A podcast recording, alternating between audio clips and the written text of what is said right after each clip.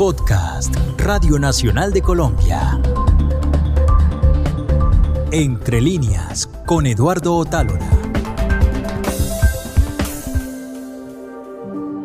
En el capítulo anterior de Entre líneas empezamos la conversación con Irene Vasco, una de las escritoras para públicos infantiles y juveniles más importantes de Colombia. Hablamos sobre lo que ella llamó una infancia maravillosa, rodeada de cultura y arte.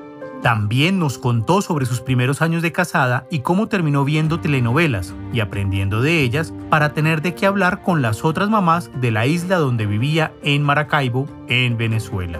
Además, conversando sobre su mamá, Silvia Moscovitz, nos contó que fueron los consejos de ella los que la terminaron guiando hacia el mundo de los libros y la escritura.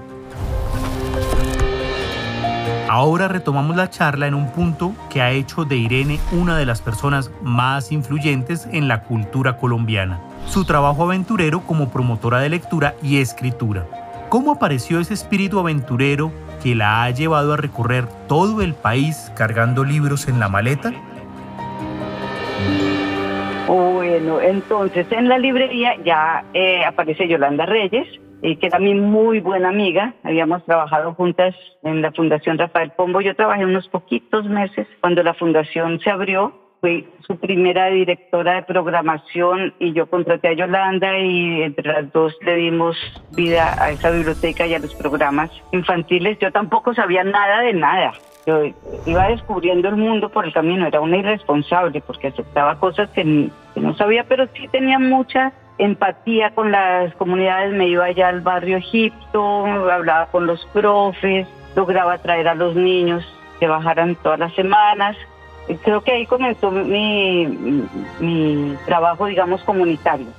Pero Espantapájaros era otro público, era un público que podía pagar. Sin embargo, yo hacía muchos talleres, digo talleres porque no eran formales, pero eran largas clases a personas que no iban a comprar iban todos los estudiantes de, de la Tadeo Lozano de diseño gráfico, claro que sin un peso, y yo me pasaba la tarde enseñándoles quiénes eran los ilustradores, mostrando las distintas vertientes, iban los maestros para buscar qué libros recomendaba para que ellos tuvieran a sus niños, sin ningún compromiso porque no, no es que fueran a comprarme a la librería, pero yo tenía toda esa pasión por transmitir. Y poquito a poquito comenzaron a llamarme del Banco de la República. Todavía yo estaba en Espantapájaros a ir a hacer talleres en las sucursales.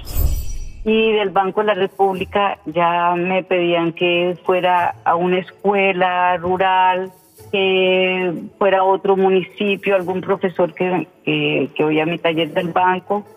Y poco a poco, no sé, se fue abriendo ese panorama. Nunca he ido a ninguna parte por iniciativa propia, siempre ha sido porque me han llamado, me han contratado, me han pedido, o no me han contratado, sino que me han dicho, por favor, venga a ayudarnos.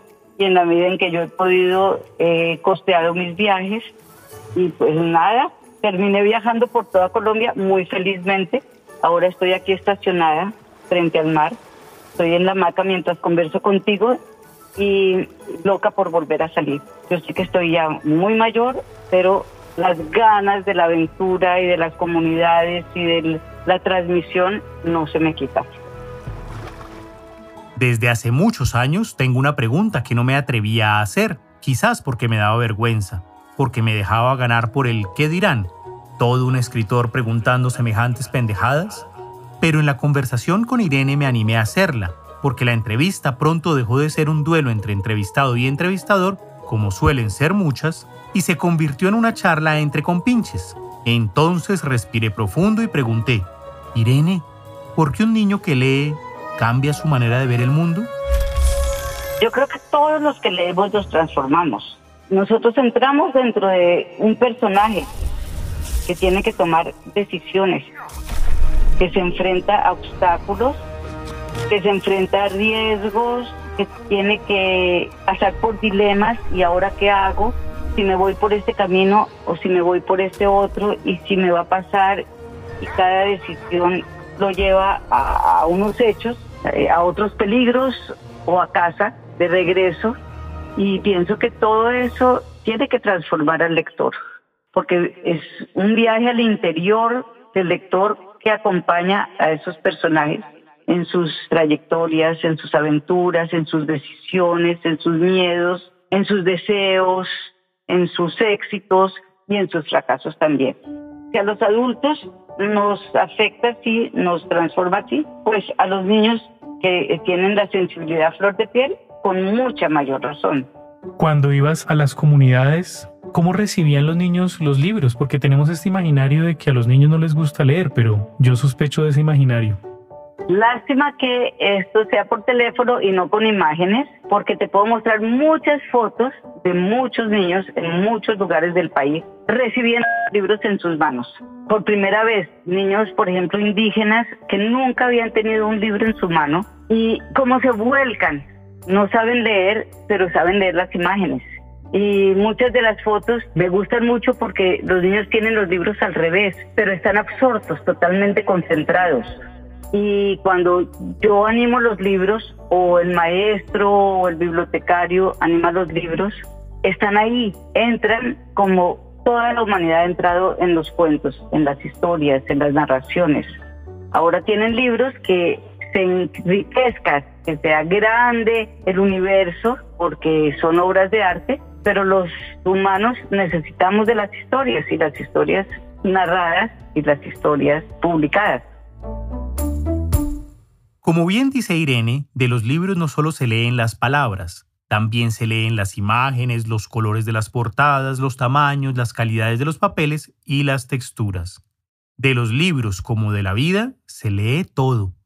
¿Qué tiene para decirnos Irene sobre esto tan interesante del papel de las imágenes en los libros? Bueno, por un lado tengo mi formación de lectora de cómics. Y eso es muy fuerte. Pienso que mi generación eh, latinoamericana creció con los cómics y que la imagen ayudó mucho a formarlos como lectores, porque no había tantos programas de lectura en voz alta, de todo lo que hay ahora, pero sí había eso que era muy popular, muy económico y al alcance de prácticamente todos. Y como era acompañado con dibujos, aunque uno leyera mal, no importaba, podía continuar la historia. Pero ahora hay dos grandes ilustradores que son maestros, eh, artistas, que ponen en cada uno de los dibujos, de las ilustraciones, todo un trabajo simbólico, una búsqueda estética y sobre todo los libros álbum, que son pocas palabras o ninguna palabra y casi toda ilustración, tienen múltiples lecturas. Permiten que el niño y el adulto lean de muchas maneras posibles ese mismo libro. Se vuelven inagotables. Eh, los cómics tenían muy pocas lecturas porque todo estaba dicho, todo estaba, uno necesitaba siempre otro cómics para seguir eh, nutriendo ese deseo lector. Los libros de los autores contemporáneos pueden ser leídos mil veces, siempre de distinta manera, porque son obras de arte, porque permiten interpretaciones diferentes cada vez, porque en cada lectura hay descubrimientos, lectura del texto, pero lectura de la imagen también. Me acuerdo que uno de los libros importantes para los promotores de lectura y los que formamos lectores fue en su momento el psicoanálisis de los cuentos de hadas de Beethoven, que sigue siendo muy importante para mí. Y él dice, es mejor que los niños oigan cuentos y no que miren las ilustraciones, porque las ilustraciones eh, no les permiten que su imaginación se despliegue. Algo así dice. No, no lo tengo tan exacto pero es que en esa época no había esa maravillosa profusión de obra de arte al alcance de la mano, porque si bien los libros son caros para comprarlos, ya hay gran acceso al libro infantil a través de las bibliotecas públicas, de las bibliotecas escolares, de los préstamos a domicilio, de muchos programas. Entonces, uno no puede decir es que los niños no tienen a su alcance los libros tal vez en las zonas rurales, lejanas, pero cada vez también hay más publicaciones en línea y cada vez hay más acceso a la red, aún en las zonas remotas. No total, pero cada vez hay más. Entonces, ¿tú crees que los libros digitales, los formatos digitales para los libros infantiles también? Me parece que son grandes aliados porque, mira, yo he vivido durante muchos años lo que ha pasado de programas de acceso al libro, el Plan Nacional de Lectura y Escritura, la colección Semilla, etcétera. El Estado y las instituciones hacen enormes compras de libros, que nunca son suficientes, porque de todas maneras nunca son suficientes para mandar a las escuelas y a, las bibliotecas. Pero es tan costoso todo el proceso y he oído a editores decir que cuando les compran las licitaciones pues para ellos es excelente, pero cuando en la licitación ellos se tienen que hacer cargo del transporte, todo se va para el suelo, porque es muchísimo más caro el transporte a esos lugares remotos que la misma impresión de los libros. Y, y buena parte de las veces se pierden los envíos porque no hay unas direcciones exactas, porque no hay carretera, porque ese, ese hogar comunitario de donde tenían que llegar los libros queda a cinco horas de la Panamericana y allá solo llega una chiva una vez a la semana y nada, y no hay manera de mandar la colección de libros, etcétera. Pero si hay red, los libros digitales bien hechos, en verdaderos libros digitales y libros que puedan ser eh, transformados también en audiolibros, y con una calidad de, imagen muy cuidadosa, son libros, libros. Y leerlos en la tableta solo cambia el formato, solo cambia el material, digamos. Ni siquiera el formato porque siguen siendo dobles páginas, etcétera. Cambia el, lo que tiene uno en la mano o frente a los ojos. Actualmente, Irene está al frente de un proyecto muy bello que se llama Biblioteca La Alegría en las playas de Tolú, en el Golfo de Morrosquillo, en Sucre. Este es un espacio que durante los últimos 21 años ha ido creciendo, desde un pequeño rincón con libros hasta convertirse en un punto de encuentro para la cultura de la región y la formación de niños y jóvenes. Pero antes de poder hablar de esta iniciativa, es importante que Irene nos cuente cuál es su relación con Tolú. Mi relación con Tolú tiene casi la misma edad que yo y que la televisora nacional. Llegué a Tolú muy chiquita. Tú sabes, yo soy de familia antioqueña y Tolú era la playa de los antioqueños. Era un pueblo muy pequeño de pescadores. Tengo fotos antiguas muy bellas de cuando el mar y llegaba casi hasta, hasta la plaza principal. Y veníamos todos los años desde muy niña. Aquí conocí el mar y siempre quise quedarme a vivir aquí siempre cuando a los 15, 16 años yo decía, yo quiero casarme con un toludeño para que nunca más yo me tenga que ir de aquí. Pero ninguno se me declaró. Y a los 18 años apareció este señor que no quería tomar un bus y, me dijo que nos casáramos y con el que vivo aquí todavía, después de 50 años, y del que no me quiero separar jamás. Y teníamos casa en el pueblo.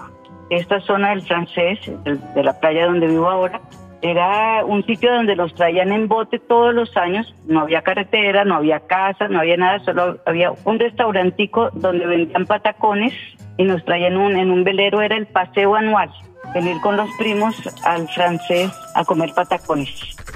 Y en esa época alguien comenzó a comercializar terrenos de la nación, a vender lotes y mi papá, sin conocer, compró este lote donde yo vivo ahora. Dijo, ay, qué bonito, están vendiendo lotes por allá donde en la tierra de nadie. Yo quiero uno. Y esos papeles los vendían multiplicados, las mismas escrituras, repetidas. Y, los turistas compraban escrituras. Muchos años después, un hermano mío murió en la casa de Tolú. Y seguíamos conservando, seguíamos viniendo. Era nuestro lugar más amado de mis primos, pero ya también de mis hijos. Y seguíamos viniendo a Tolú y como murió mi hermano, mi papá dijo, quiero vender esta casa a donde murió mi hijo, pero quiero ir a conocer ese papel que tengo guardado hace tantos años y nos vinimos para el francés a buscar el lote y comenzamos ya a colonizar este lugar. Y yo comencé a hacer talleres porque los niños venían, los vecinos, yo siempre traía libros y yo les contaba cuentos y les leía, pero talleres informales en la playa. Teníamos que acabar de repente porque llegaba la hora zancudo y suaz, todos salíamos corriendo. Y a traerles libros para los niños que no sabían leer y a descubrir que ninguno de los que iban a la escuela o no iban a la escuela, pero que ya eran adolescentes, sabía leer y comencé a ir aquí a la escuela rural y a traerles libros a los profesores, pero la verdad es que ellos no me ponían mucha atención. Y escribí un proyecto de biblioteca pública y comencé a buscar al alcalde y a los concejales, eran amigos de infancia con los que yo había rumbeado, etcétera, y nadie me ponía atención. Entonces aquí en La Alegría encontré a Carmen Antonia, mi maravillosa bibliotecaria, que era de las pocas personas que sabía leer aquí en la vereda y ella me, me veía eh, haciendo la hora del cuento con los niños y me miraba con mucha curiosidad y a veces intervenía y lo hacía con mucha gracia. Después de una semana de yo ir y venir por el pueblo con mi proyecto debajo del brazo, el último día ya me tenía que devolver a Bogotá. Llegué a donde Carmen Antonia, a su casa, y yo vi que había unos niños que entraban, que se sentaban ahí y ella eh, les sacaba unos libros y los niños se ponían ahí a mirar, pero libros de texto escolar. Y yo le dije, pero si estos no son tus hijos, porque yo conozco a su familia desde hace muchos años. Me dijo, no, pero estos son los libros de mis hijas, porque fueron las únicas que fueron al bachillerato al pueblo. En esa época había que ir a pie entre el barrial o bajo el sol, una hora al pueblo de camino, y las hijas hicieron todo el bachillerato, eran las únicas y yo les cuidé mucho los libros y miren los, los forrados que están y cómo los conservo bien. Entonces vienen otros niños y yo se los presto. Entonces tú eres la bibliotecaria. Lo que tú haces es un trabajo de bibliotecaria. Si yo te mando libros, tú harías lo que hago yo, de contarles cuentos, de prestarles, de... y a ella le brillaron los ojos. Y me devolví a Bogotá y yo había cerrado la librería, había quebrado poco tiempo antes y todavía tenía saldos y yo era muy cuidadosa con lo que compraba para la librería y eran libros de gran calidad. Y preparé una colección de 100 libros, me fui a una cosa de bibliotecas donde venden las cosas para las bibliotecas. Y compré las fichas de préstamo y los bolsillitos y no sé qué. E hice un pequeño proceso técnico muy sencillo porque yo no quería que se volviera una biblioteca así dificilísima de organizar con códigos y no sé qué, sino tres categorías. Punto azul para los más chiquitos, punto verde para los que comienzan a leer y punto rojo para los que ya saben leer cualquier cosa así. Yo tengo todo escrito, de hecho yo llevo bitácora de la biblioteca hasta el día de hoy. Y me vine con los libros e hicimos la primera hora del cuento en marzo del año 2000 en la terraza de la casa donde estaba viviendo Carmen. Y cuando terminé de contar los cuentos, tengo fotos de ese día, de hecho. Puse los libros en el suelo y le dije a los niños que miraran los libros. Y Carmen se puso muy nerviosa, dijo, no, no, no, no, como ellos no, ellos los van a dañar, los van a romper, ellos no saben. Y yo le dije, Carmen, no te preocupes, los niños no van a dañar ningún libro, van a leer los libros. Pero ellos no saben leer. Dije, sí, todos los dibujos que hay, ellos lo saben leer muy bien. Bueno, niños, y ahora que ya se van, ¿quiénes van a llevar libros a sus casas? Y ahí sí, Carmen se iba a desmayar. ¿Cómo esos libros tan bonitos no se los pueden llevar? Yo los voy a cuidar aquí como he cuidado los libros de mis hijas. Ellos se van por la playa y los van a mojar. Y fue un golpe. Y le dije, los libros no son tuyos ni míos, los libros son para los lectores, nadie te va a hacer un inventario, nadie te va a pedir cuentas, y tú vas a dejar que los libros se vayan y vas a ver cómo los libros vuelven y nadie va a dañar nada. Y si se dañan, les vamos a ayudar a arreglarlos, porque la clínica de libros también es parte de todo ese apego que se crea por los libros. Y así llevamos 21 años. Para que esta historia sobre la Biblioteca La Alegría esté completa, es importante escuchar a Carmen Antonia contándonos cómo la recuerda ella. Bueno, la historia comienza así. Eh, en mi casa yo le ayudaba a los niños a hacer tareas y con los libros de mis hijas. Entonces permanecía la casa pues llena de niños, de jóvenes.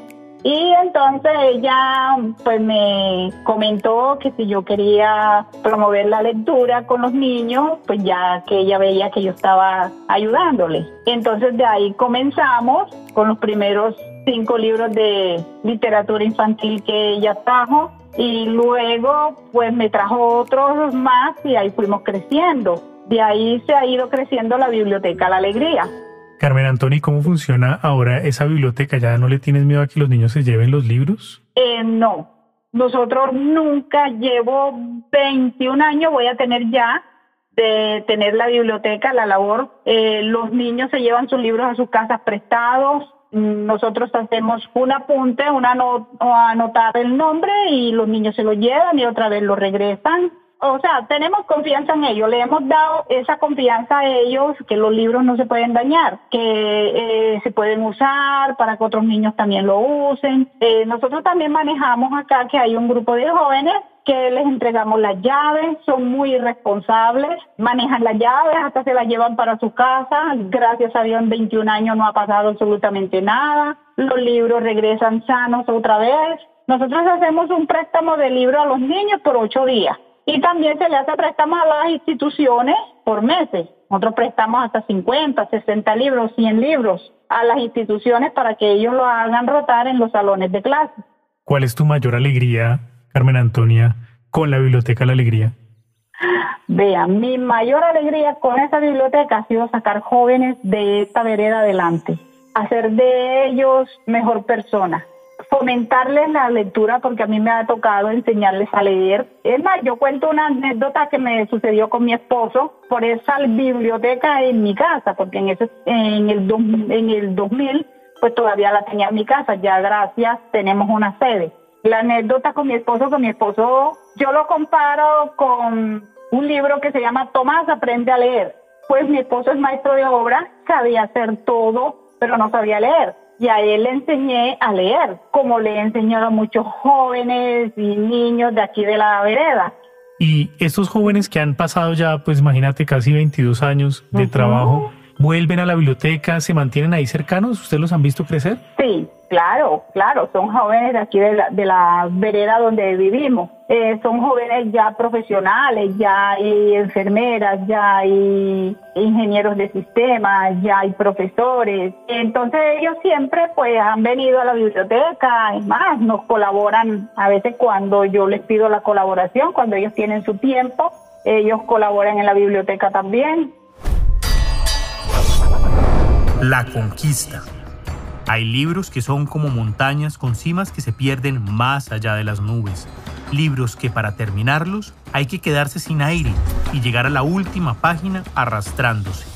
¿Cuáles son las conquistas de Irene Vasco? Moby Dick.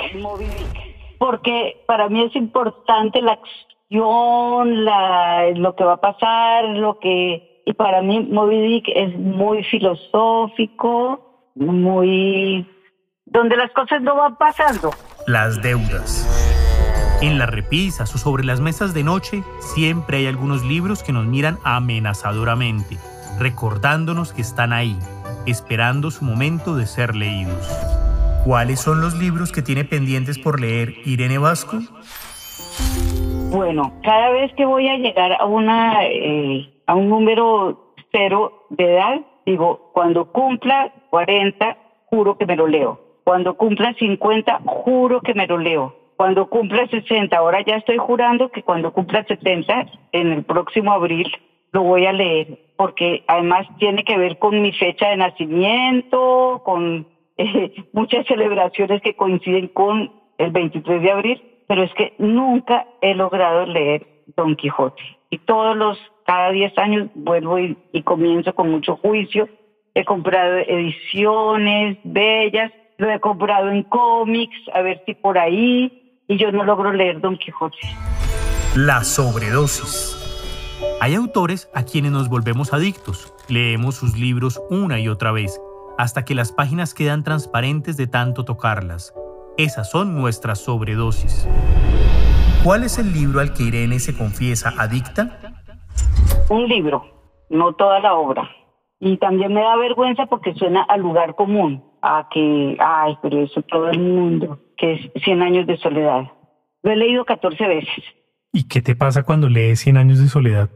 Lo mismo que cuando leo Hacendac, donde viven los monstruos, que siempre encuentro algo muy diferente a la vez anterior.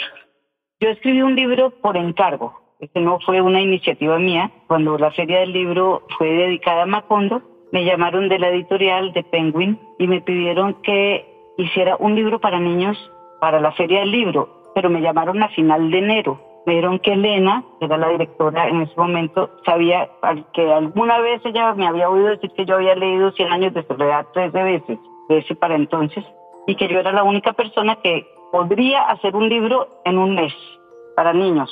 Y fue una aventura, esas cosas irresponsables que yo te digo que hago. Yo dije, sí, yo lo hago. Yo no digo que sea un gran libro, por supuesto un libro que se hace en un mes no puede ser la gran obra de arte, pero es una buena guía de lectura para introducir a los niños en, la obra de García Márquez y una guía para los maestros, para es como mi libro taller, donde yo dejé recogidas las cosas de promoción de lectura que me parecen que, que transmito en los talleres. Y en el prólogo, en la carta de introducción, cuento, cuando yo tenía 15 años, mis padres me regalaron ese libro que acababa de salir, todavía no era premio Nobel, no era importante, 15 o 16 años, algo así. Me vine para Tolú a leerlo y mis vacaciones fueron el descubrimiento de la literatura y cómo la literatura y este sitio, Tolú, eran lo mismo. Como cada vez que yo pasaba una página y levantaba la vista del libro, yo veía en la vida real lo que estaba pasando en el libro. Fue así como el despertar y sigue siendo el libro. También me da pena decir porque parece un lugar común, porque 100 años de soledad es tan reiterado pero a mí me marcó para siempre jamás porque es Tolú. Y, le digo a los, ahí en el libro, digo, desde entonces para mí Macondo es en Tolú, busca tu propio Macondo. También es importante, por ejemplo, que mis nietos entren a la obra de García Márquez y ya con los dos mayores leí Relato de un náufrago, porque me parece que es importante entrar despacio, que, que entren sabrosamente, sin que sea una imposición escolar, sin que se enreden la vida con los mil José Arcadios y Aurelianos, porque si todavía no son tan buenos lectores, se van a enredar, pero que sí este autor, que para mí es tan importante, García Márquez, se vuelva tan importante para ellos como esto lo. Un consejo. Es odioso pedir consejos a los autores, pero ¿qué pasa si le pedimos que se aconseje a sí mismo? ¿A quién era en el pasado? ¿Qué le aconsejaría a la Irene Vasco de hoy en día a la adolescente que fue?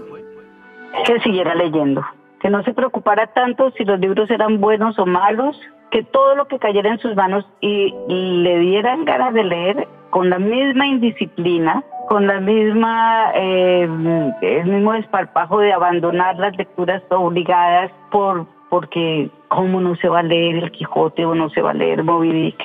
Creo que repetiría ese proceso, que, no le pediría ninguna disciplina ni lecturas obligadas ni esas cosas. Y te puedo contar otra historia. Mira, hace ya bastantes años, Margarita Valencia, cuando hacía el programa ahí en la Radio Nacional, me invitó. Dos libros, sí, con Andrés, ¿no? Jaime Andrés. Y la, al final estábamos eh, Ricardo Silva y yo, nos hizo esa pregunta que le recomendaríamos a los jóvenes escritores. Y yo sin así, sin ningún filtro, de una sola vez contesté que no vayan a la universidad. Y después le dije, no, no, Margarita, no, no borré eso y creo que nunca lo borró, que lo dejó salir hacia el aire. Pero lo que yo siempre pienso es que los jóvenes escritores entran a la universidad con unas ganas locas por escribir y que de alguna manera la academia comienza a esterilizarlos y los convierte en grandes críticos literarios, pero que eh, esa pasión por volcarse en las palabras propias se va transformando en el miedo, porque yo no voy a ser capaz de escribir como me están diciendo que se debe escribir. Entonces no es que no vayan a la universidad, sino que no se dejen esterilizar por la academia.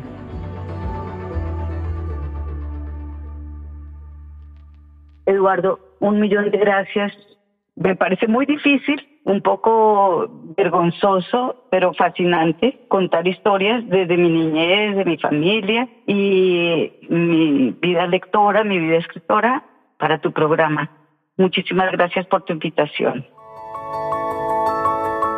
Entre líneas es un podcast de Eduardo Otálora Marulanda con la producción y el diseño sonoro de Daniel Acevedo para Radio Nacional de Colombia.